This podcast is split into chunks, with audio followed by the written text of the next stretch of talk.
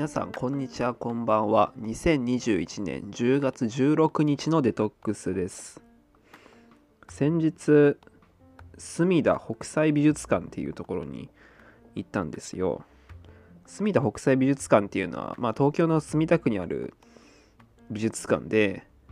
え葛飾北斎の美術館、まあ、専用美術館みたいな感じですよね。まあその何を見に行ったかっていうと建物を見に行ったんですけどまあもちろんその中身も見たんですけどね。まあ中身も面白かったなそういえば。で建物を見たんですよ。で建物はどういうのかっていうとその、まあ、設計者が瀬島和代さんですね。瀬島さんはそのなんだろうな有名な有名な有名人ですけどでまあその知事あの友達から結構いいよって言われて見に行ったんですよね。近くて見やすか見見に行きやすかったんで。でまあその隅田の両国駅からかな？から結構近くて見に行ったんですけどなかなか良かったですね。かっこいい建物だなっていう風な感じなんですけど良かったですね。一応その隅田の隅田北斎美術館のホームページがあってそこに建築の説明文なんかも書いてあるんでそれをちょっと参照するんですけど、まあ、例えばその設計コンセプトってあってなんかスリット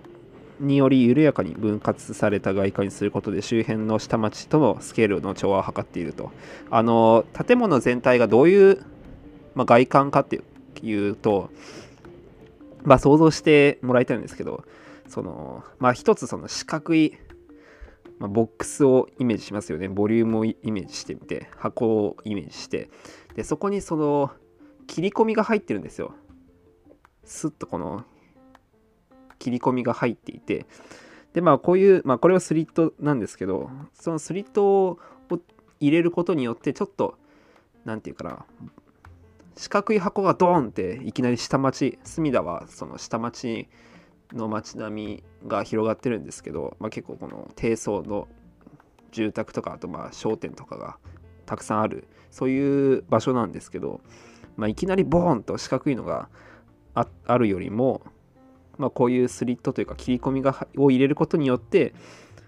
まあ、ちょっとこの威圧感みたいなのを軽減してあるんですよねっていうことですよね。でまあその美術館ですのでその浮世絵作品とかを保存しなくちゃいけなくて、まあ、展示もするんですけどやっぱ美術館ってその保存機能みたいなのも大事でこの結構何て言うんですかねこもった作りになるんですよね。っていうのはそのなるべくあんまり窓とか作らないで実際その窓とか作って自然光とか入れちゃうとやっぱりその展示としてもちょっと光はあの自然光ってコントロールしにくいですしあとやっぱ作品にも良くないんですよね。自然光が、まあ、直射日光って普通当てないじゃないですか。その浮世絵とかに。でそういう保存状態とかを考慮するにあたって美術館とかって結構このこもりがちな作りになっちゃいますよね。まあよく想像される美術館とかを想像してもらうと分かると思うんですけどあんまりその自然光とか入るというかなんか結構四角くてあんまり窓とかないっていうイメージですよね。で実際この墨田北西美術館もそ,、まあ、そういうことなんですけどなんでまあそのめちゃくちゃ窓とかがあるわけじゃないんですけどやっぱりこのスリットとかを入れることによってなんだろうなまあその外光とか外外光じゃない外からの光とかも入れるところには入れるみたいな感じをやってますね。でやっぱりその一番何が良かったかってアプローチが良かったんじゃないかなっていうふうに僕は思いますね。アプローチというかその外との、まあ、外ら辺というかねあの外からどうやって美術館の中に入っていくかっていうとそれもやっぱりスリットをと歩いて通っていって入っていくんですよ。でこの切り込みスリットがかっこよくてやっぱその、まあ、気持ちいいというかこの何て言うんですかねやっぱ綺麗な形をしてるっていう感じなんですよね。えー、敷地全体はそのまあ3方道路に囲まれていてで一方をなんか公園が接してるんですよね。美術館のすぐそばに公園があってですぐそばには道路があるんですけどまあそこの道路も別に車がめちゃくちゃ通るっていうよりはそのまあ割と静かな感じの道路でまあただあのすぐ隣に電車が走ってるんですけどまあそういうところであ電車が走ってるって言ってもその橋の上を走ってるななんていうんですかその線路、まあ、地面に直についてる線路じゃなくてその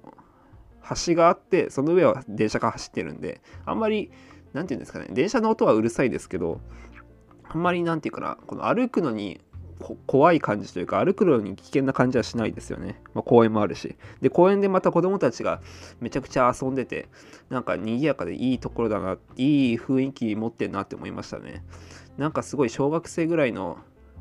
小学生から幼稚園ぐらいの子供たちが遊んでていい感じだったんですけどやっぱそういうのも結構あれですよね。なんかいい雰囲気持ってるっていうか、まあ、美術館として健全だったりしますよね。こういう何て言うかな楽器が近くに美術館の近くに美術館とか博物館の近くにいるっていうのはすごいいいことっていうか健全だと思うんですけど。まあこのスイートが入っていてやっぱこの何て言うんですかね三角三角形にこう切り込みが入ってるんですけど、まあ、この何て言うかなこの中からこの切り込みを通して外を見た時の風景の切り方とかあとその光の入り方みたいのがやっぱりそのよくできてるなんかかっこいいやつだなって思いますよね。であとまあ、まあ、他に特徴的なのはあれですね。まあホームページにも書いてるんですけど、えー、建物の外壁は淡い鏡面のアルミパネルを使用しています。建物外壁に柔らかくした街の風景が映り込み、周辺地域に溶け込みますと。で、まあ、その、外壁がどうなってるかっていうと、この、まあ、鏡面、鏡、鏡になっていて、まあ、アルミパネルが、こう、アルミパネアルミの仕上げになってるんですよ。で、その、そこに建物が、ちょっとあの、のっぺりしたやつでもなくてその外壁もちょっとこの俺ちょっとだけ折れ曲がってたりこの角度が変えられたりしていて結構この考えらよく考えられてる感があるんですけどまあそれでその例えばその公園で遊んでる子供たちの雰囲気が映り込んだりあと周辺にある下町の風景が映り込むみたいなそういう操作がされてるんですよね。まあ、これがなかなか良かったですね。この前見に行って、まあ、結構良かったですね。その、何て言うんですかね、やっぱりその、まあ僕程度だと、何て言うんですかね、そのめちゃくちゃでかい建築って、まあ面白いんですけど、まあ見に行っても、何て言うんですかね、あんまりよくわからよくわからないというか、自分に引きつけて考えられないんですけど、す隅田北斎美術館はめちゃくちゃでかい建物っていうよりも、まあその、下町の隅田の中の街並みの中にこういう北斎の、えー、葛飾北斎の美術館がちょっとあるっていう感じでで結構この何て言うんですかねめちゃくちゃバカでかい感じではないんですよね。でただその住宅ほどちっちゃくもないし何ていうかこの学びやすい大きさですごく良かったな。こういうのを見てて建物を勉強したりするんだろうなっていうふうにちょっと思いましたね。で中身も面白くて隅田北斎美術館。あの中身はどうなってるかっていうと実はそのなんか僕が行った時には展示の準備をしていてあんまり全部見れなかったんですけど、まあ、常設展の一部だけ見ることができてやっぱり葛飾北斎って結構面白いですよね。そのあんまめちゃくちゃ知ってるわけじゃないんですけど何かなそのやっぱ何ですかね。結構このいろんな表現やってるんですよね。えー葛飾北斎ってめちゃくちゃ高齢というか、えー、高齢、えー、すごい長生きしていて確か98ぐらいまで生きたんだったかなって思うんですけどその期間内にめちゃくちゃなんかいろんな表現しててすげえなって思いますね。この結構、まあ、若い頃から年取っていくまでなんか年取ってる最晩年が一番作品作ってるらしくてなんてパワフルなやつだって思うんですけど結構なんかいろんなことやっててその僕が一番面白かったっていうかよく気に入ったのは何て言うんですかねこの西洋画のを取り入れるみたいな時期があるんですよねちょっとちょっと若い時ぐらいに。でその時期の作品とかがなかなり細かく作られていてもうすっごいすげえなんか面白いなって思いましたね結構まあ晩年の方がかっこいいんですかね。多分そうなのかもしれないですけど僕はそのあんまりよく知らないんであというか見る目がないんで結構その若い時期のこう細かく作られていてでさらにそのなんか遠近感とかもあるんですよね。こう正面というかその手前の方はめちゃくちゃ綺麗にこう描かれてるんだけど、まあ、遠くなっていくにつれてぼやけていってでその一番遠いところに富士山があるみたいなそういう絵があってなんかそれが良かったなって思いましたね。遠近法とかもざらに使っててなんかすごいなって思いますよね。あんまりどうなんだろうな。なんかそんな感じ浮世絵とかってそんな感じしないですよね。結構面の重なりで遠近感を出していくみたいなのはよく見たことあるんですけどあんまりその要するに遠いものが小さく見えて近いものが大きく見えるみたいな描写ってあんまりされない気がするんですけど北斎はやっぱそういう何て言うんですか西洋風な西洋的な表現にも果敢に挑戦していって感があって結構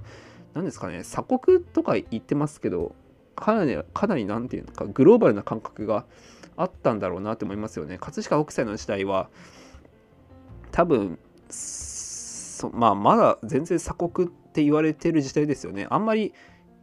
最近は鎖国とか言わないらしいんですけどまあそれでも結構閉じた印象のある時期だと思うんですけど結構やっぱグローバルな視点がありますよね。だから西洋でやってるから西洋でこういう表現やってるから俺もやってみようみたいなのがあってやっぱそういうのって今も昔も変わんないなっていう感じがするんですけどまあこれが良かったですね結構。いややっぱその葛飾北斎ってなんだろうなあとあれも良かったな。なんか練習帳みたいのに書いてあるロックロックビの絵があるんですけどロックロックビのね何て言うかなこの体はちょっと寝転んでいて寝転んでるんだけど首が上にスーッと伸びていってでそこの上に頭があってでそいつの加えてるタバコがまたピーって伸びていってそのタバコから煙が上にスラーって伸びていくみたいなこの一連の流れみたいのが流れというかこの細い線みたいのがあってあの六六首かっこよかったなって思いましたね。あんまり関係ないです。建物関係ないですけど。それでは皆さんさようなら。